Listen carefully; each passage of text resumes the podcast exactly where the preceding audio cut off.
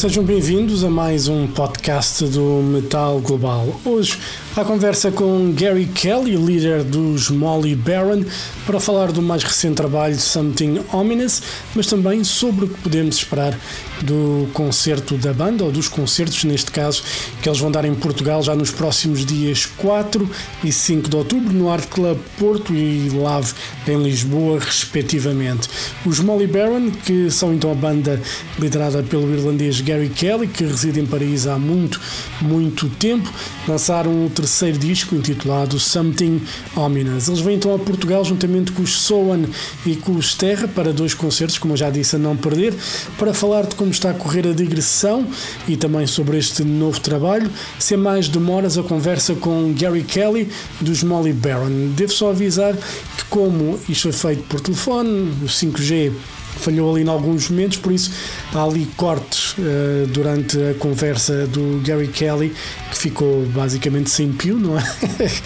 é assim a, comunicação e depois, uh, pronto, não estranhem uh, passar, se saltar a conversa rapidamente porque de facto houve ali alguns problemas durante a entrevista. Mas pronto, sem mais demoras, a conversa com Gary Kelly dos Molly Baron.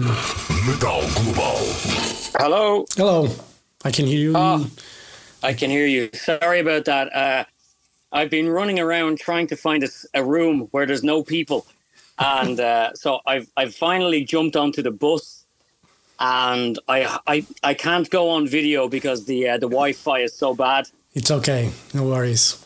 How is everything? Uh, right? Can you hear? You can you, you can hear me anyway. I can hear you. Yes, I can hear you. Okay. Now. Okay, great. How is I can every- hear you fine. That's good. How is everything? Yeah, everything is fine. We just um, we just arrived at this venue uh, now, and um, yeah, everything is a little bit late today. So we were waiting for the venue to open up, and uh, yeah, it's just just opened up, and you might hear some banging in the background where the bus has been emptied.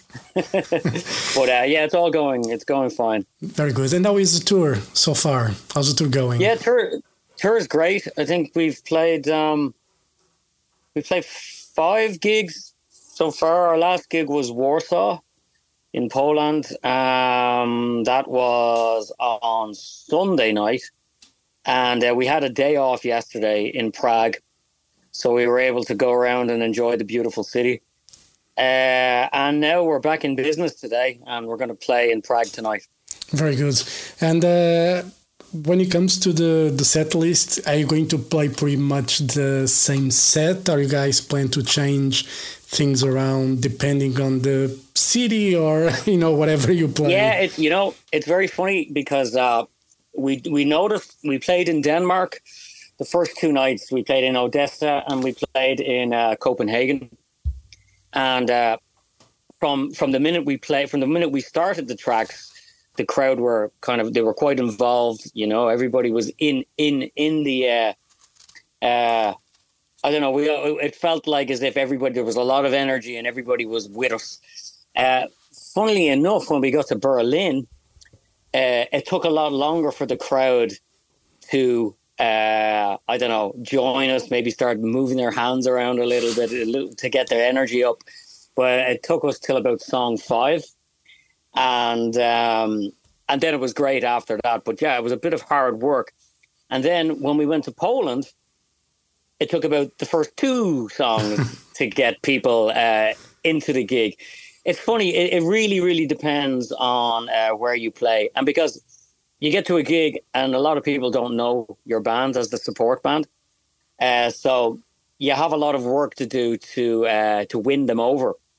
But yeah, to answer your question, we do tonight. We're actually going to change our set list around a little bit. Uh, we're going to take out one song and we're going to add another to see how that works and uh, to see if we can get the crowd more energetic faster. Uh, but yeah, it takes a bit of playing around. so uh, we we'll probably do we'll we'll probably do that uh, as we go along. You know, we'll we'll add two or three songs and we take two or three songs out, Yeah. and uh, we'll we'll rotate it. Did you feel that uh, the the crowd react uh, well to the newer songs somehow? Yeah, well, we play we play two. Um, the two first songs that we're playing are something ominous and satellite, and both of those songs are from the new album. Uh, again, like when we when we play something ominous, ninety percent of the audience are just being introduced to us for the very very first time. So um, yeah, they seem to like something ominous. It seems to work pretty well. Uh, satellite also. But then we go into we go into a song called "Amongst the Boys and the Dead Flowers," which is from our last album, and uh, yeah, that seems to work well. It's a little bit slower that song. It kind of has a more maybe a ballady air, and I think that maybe as a third song, it could be a bit too slow for the third song. So we're gonna we're gonna we're gonna change that around tonight. Cool. And uh, you know, speaking of something ominous, how was the the, the songwriting for uh, for the record? Um, well, it was. Uh, when you say how was the song, you mean what was the process? Yeah, I, I was. You know, if it was, you know, an, an album that was easy to to come out of you and uh, out of the band, it was. You know, it was a bit more Well- difficult. Well, it was. um No, it, to be honest, it, this was the most difficult uh, album I've had to write because uh, I I didn't have a lot of time to do it. Uh, it was two years since the previous one, and uh, the one before that was four years. I had a four year gap between the first album and the second album, but this one was maybe just over two years. Well, actually, it was about a year and a half. I had to do it. So um, yeah, it was it was it was quite difficult. It was a difficult process because um, like I, I I write all the music and I produce it, so I spend uh, a lot of time on my own, and um, it can become a little bit. Uh, I don't know. It can play with your mind a little bit. Yeah. It can play with your mood when you're on your own so much, and you're on in your own little, your own little cubicle, and you may have your headphones on. Um, you know that you're like I, I'm living in Paris. I'm sur- I'm surrounded by millions of people. You know, in this city, but you feel like you're completely alone in solitude when you're working on an album. As far as um, um, the songs or the ideas for the songs, they come pretty fast. Uh, you know, I, you generally get the bones of a song that can come in. I don't know, um, a few hours. You know, Yeah. you get the song pretty much, pretty much. Uh, yeah, yeah, you get pretty much the bones of the song. You just have to add the flesh on later on. Um, but that happens in in sort of the production end, and the production takes a lot longer than the actual songwriting process. There's there's parts in songs uh, where you need bridges between verses and choruses, or uh, so- guitar solos, sections like that Yeah. uh, which could only be maybe a bar of music or two bars, they can take a lot, lot longer to write than like uh, a full verse or full chorus, because it's a way of sort of uh, gluing the parts together and without, with, by trying to keep the energy in the song up and without trying to lose lose the energy or lose interest for the uh, for the listener. So yeah, those little small sections, the bridges can be. Uh, they can take a lot of time. And as I say, production can take a lot of time because you're trying to produce sounds and um, you're trying to write, find the right synthesizers. You're trying to find uh, the right, um, I don't know, the right dynamics, the right sonics. And uh, yeah, that can take a lot of time. But the songwriting process itself, uh, it's pretty, pretty fast. Yeah. Pretty fast. And uh, you know, you were talking in being like isolated when you're when you go deep into the songwriting process. Can you can you have like a clear vision uh, of the songs, or you need to get out of that bubble, so to say, and go back to those Yeah. songs to have a you know a more clear idea? Because you know, it's like everything. When you spend a lot of time, you know, doing the the same thing, you might lose the original vision and uh, and, probably become a blur. I don't know.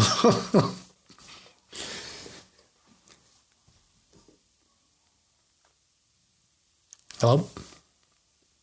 Yeah, I've got you. I Yeah, got you. I just okay. missed the last thing you said. No, I, I- was saying like because when you spend too much time, you know, on um, you know, in, on something, you might lose the original vision and you might get a bit tired of it. Yeah. So how do you how do you balance that out uh, when you're writing and and to become like objective in what you want Yeah. to write?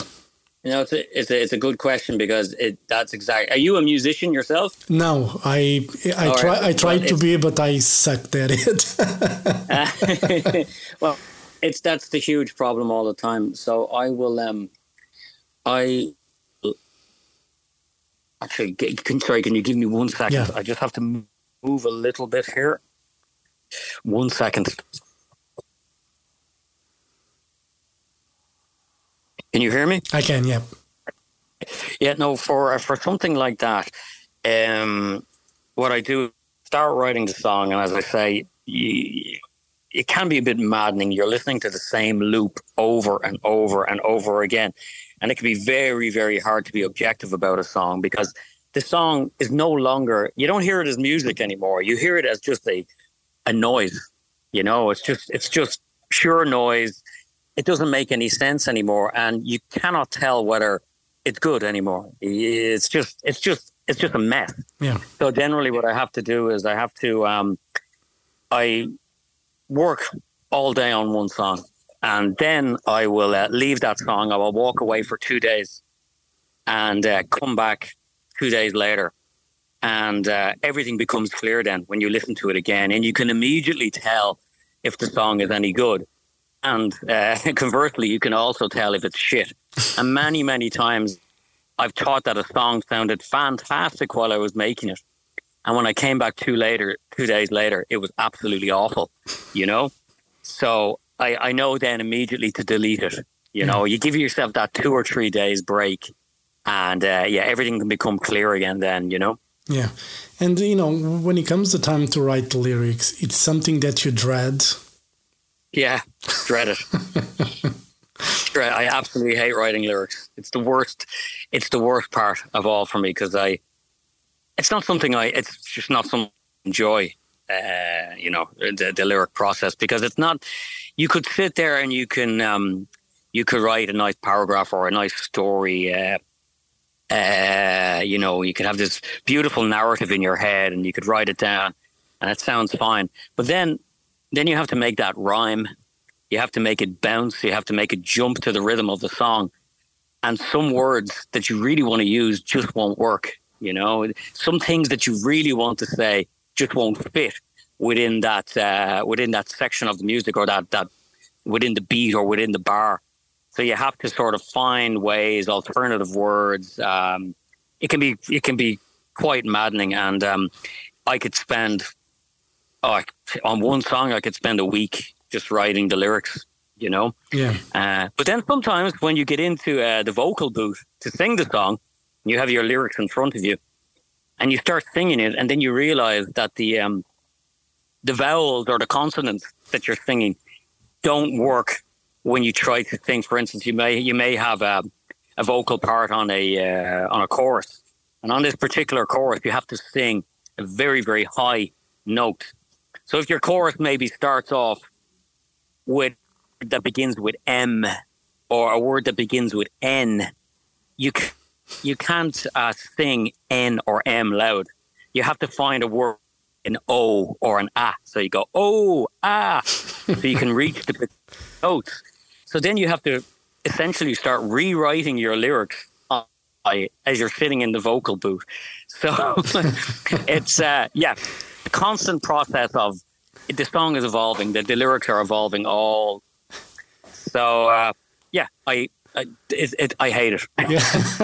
do you have like a do you have like a thesaurus or a dictionary sometimes to help you with Oh, of the- course. Yep. Absolutely. So what I'll do is I'll um I'll have a word. Um, I need to then find another word uh, that has the same meaning, and uh, so I look thesaurus, I'll say, okay, well, that word actually rhymes, and that word has a lot more O's in it or a lot more A's in it. So uh, I can use that now. Thing I can go an octave higher because I'm using an O. You know, Yeah. so that it's it's actually it's actually I never I never realized uh, how complicated it was until I actually started singing, um, because I was I was never a singer until the band came along, and um, uh, so yeah, I I, I, I found out all of these things. Hello? Yeah, so that's Yeah. that's that's the process. It's uh, uh, you're just happy it's done, and generally you don't ever even listen to the song ever again Until you have to sing it live. until you sing it live. But now and again, you have to um, sometimes you have to listen to the song again to remember exactly what it what what the original sounds like. Because when you're playing it live, you have a tendency to start to I don't know change it around a Yeah. little bit. You know, uh, to um, I, yeah, it, it starts to get a little bit looser than Yeah. it should be. So you then back and listen to the song again and go, "Oh shit, yeah, that's the way it sounds." I find messing. Actually, this song is becoming unrecognizable now to the original. So And Yeah. you know, and speaking of still on the lyrical themes, you know, I know you like to write about real world and you know situations, but you know, there's like a couple of songs at least on this record, like "Daylight Dies in Darkness" and "Breakdown." They sound very personal. Um, is it easy for you? I mean, or you already said that it's difficult to write lyrics, but when they become personal, or at least for me, they sound a bit more personal than the other Yeah. songs. Uh, it becomes a bit more difficult, or it's easier when you have to deal with something, you know, from your personal self, and you're going to put it out in the world, and everybody's going to Yeah. listen to those words. yeah, every everybody then dissects it. Actually, they uh, I, I will be asked kind of question about what does what does this particular song mean, and I never go too deep into an explanation about it because it's yeah, it is a little personal, and I mean, yeah, you don't want to you don't really want to wash your your do- your dirty laundry out like but um yeah no the, the songs that are, are the more personal songs are easier for me to write than the more songs i would have some sort of political uh that would have a political narrative. I uh, because you know your your personal songs are about your your your life your own life experiences. So it is easier to write about them but uh, songs like "Daylight Dies in Darkness," yeah, it's I don't know. I'm um, I, I started to, I suppose, during the isolation of writing the album, I I, I did think a lot about just time going by very very fast, and uh, I don't know. I was just watching my parents get get older, or watching my friends get myself get older, and then realizing the time was going a lot faster than it used, to. and. Um, you know, a lot of regret about things you've done in the past and um, uh, things you may have said, things you may have done, relationships that you may have had. And I don't know, a lot of that stuff, as I say, in your isolation, you start to think about it a lot more. And um, I don't know, I brought up, up uh, it, it, it, I, I don't know, I also speak about, you know, mental health and Yeah. things like that, that I've I've uh, suffered from uh, most of my life. Actually, uh, it's it's still there, but you, you you deal with it, you know. Yeah. And um, yeah, so for that that kind of thing, it's it's it. I do find it easier to write about because you have the like if you have a pen in your hand and you you have a feeling in your in your stomach, it's very easy for that just to just flow out onto the page Yeah. you know. Uh, but again, you still have to then, after you've written how you feel, then you have to go back, then you have to make it rhyme, and then you have to make it flow within the song, you know. So, uh, it takes a, a, a bit of cutting and chopping Yeah. uh, to make it.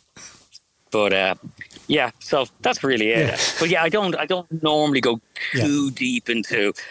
I don't like to write. I don't like to really discuss exactly what the lyrics mean, and I certainly don't like to really preach, Yeah. uh, especially in the political lyrics. I, Yeah. I, I, I, I kind of keep quiet. I write them down, I, I release them, and then I let everyone else make up their own opinion or. Um, I don't know. They, they can they can find their own meanings from the particular song, but I certainly never want to preach Yeah. because uh, nothing like some fucking musician preaching to you.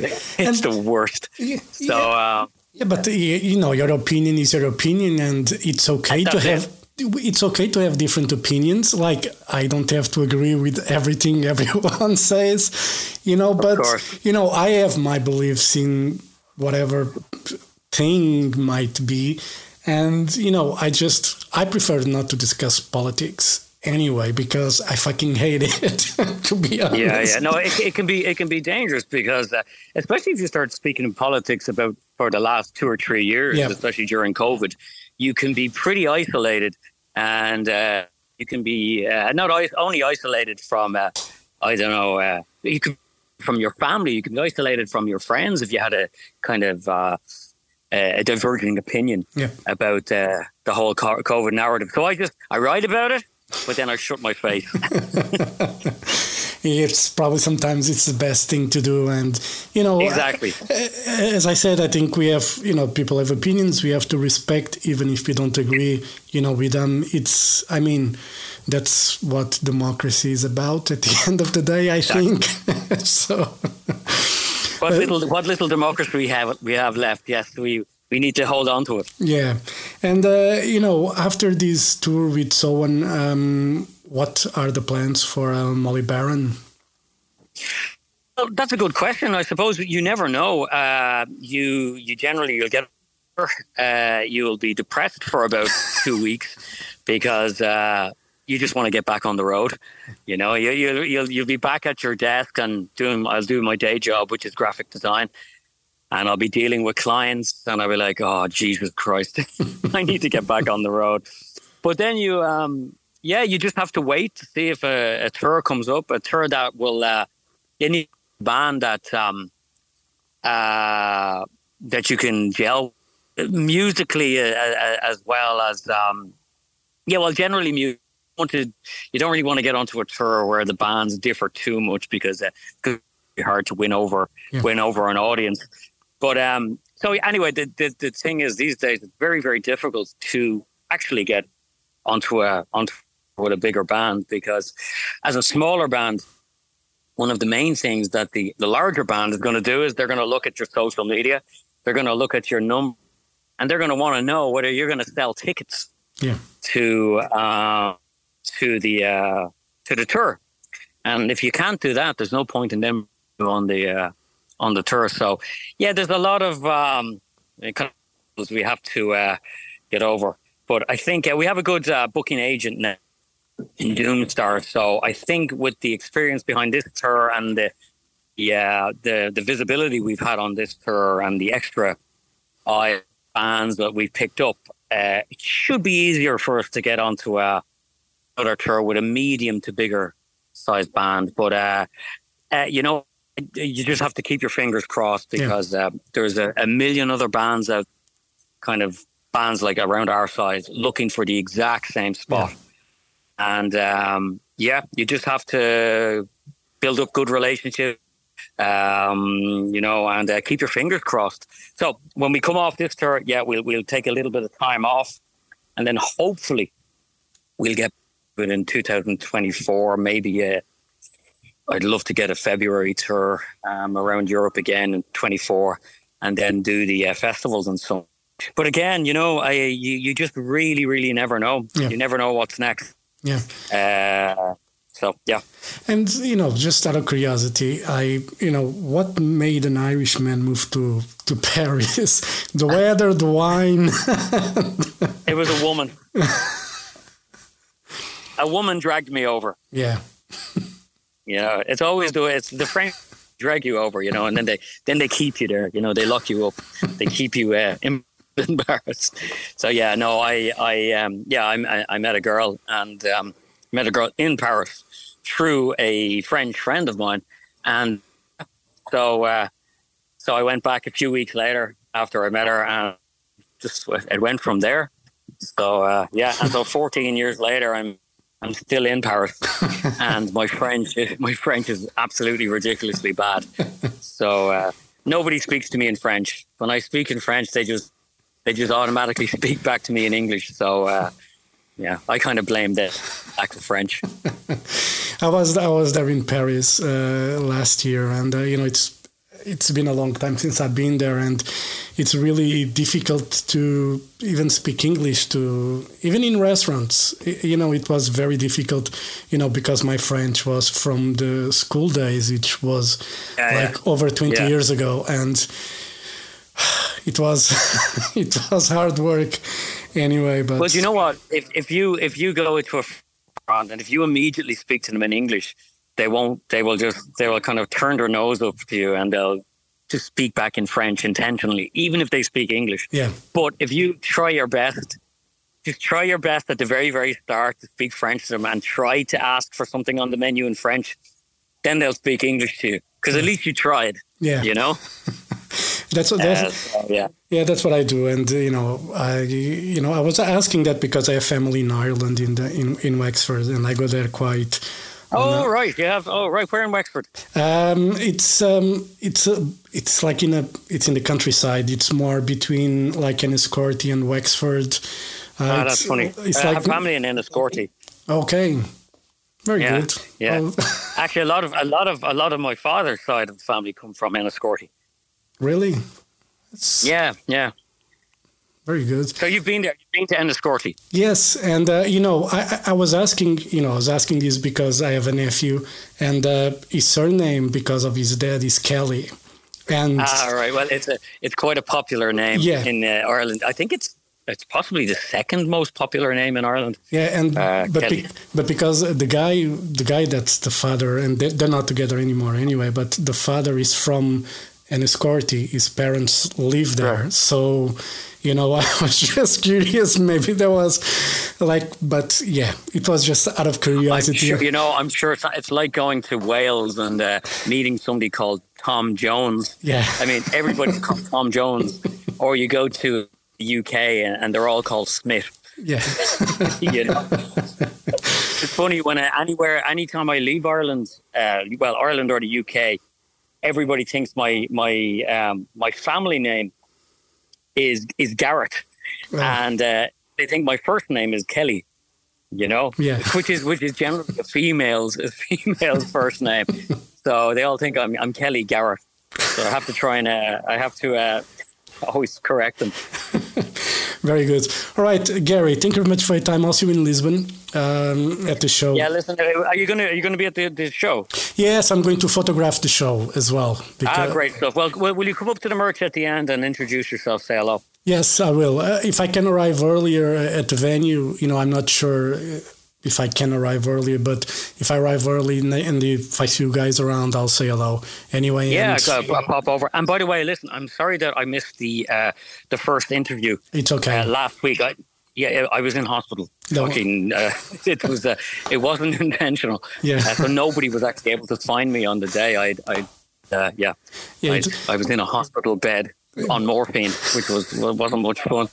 But uh, you're, anyway. you're, you're better now. That's what matters. Yeah, Anyway, much better. I honestly, it was touch and go. I thought that um, I thought I was going to miss the tour because I was really, really bad on the Monday, and the doctors were talking about possibly operating. I was like, "Don't you No. fucking operate on me! Don't you fucking operate on me! I'm going on tour." Uh, so anyway, you know, eventually it was fine in the end. Uh, thank God. So yeah, maybe two days before we uh, we took off, I was uh, feeling a little better. So Yeah, yeah, I yeah, it was it was pretty touch and go. But anyway, very good. Well, you're better and you're doing the tour. That's the most important part. And uh, Gary, I'll see you in Lisbon then. And, uh, you know, look forward to see you guys. And uh, I'm sure it's going to be yeah, a great night. thanks very much. Thanks very lovely to chat to you. I hope I hope I didn't ramble too much and there wasn't uh, noise in the background. No, it was fine. You know, it, it's all good. So, uh, well, I'll see you in Lisbon uh, in a then, week man. or two. All right. Thank you. Bye bye. Good luck. Thanks Thank a you. lot. Bye. Bye Bye. bye.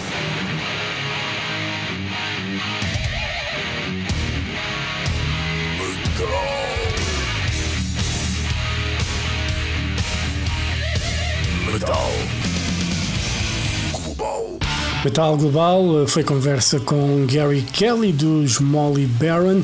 Eles têm um novo trabalho intitulado Something Ominous e vão passar por Portugal na companhia dos Soan e dos Terra já nos próximos dias 4 e 5 de outubro no Art Club no Porto e no Lave, Lisboa Vivo em Lisboa, respectivamente. Vão ser dois concertos a não perder. E pronto, já sabem, eh, se tiverem dúvidas ou sugestões, podem enviar e-mail para jorge.botas.rtp.pt. Podem passar pelo blog metalglobal.blogs.sapo.pt.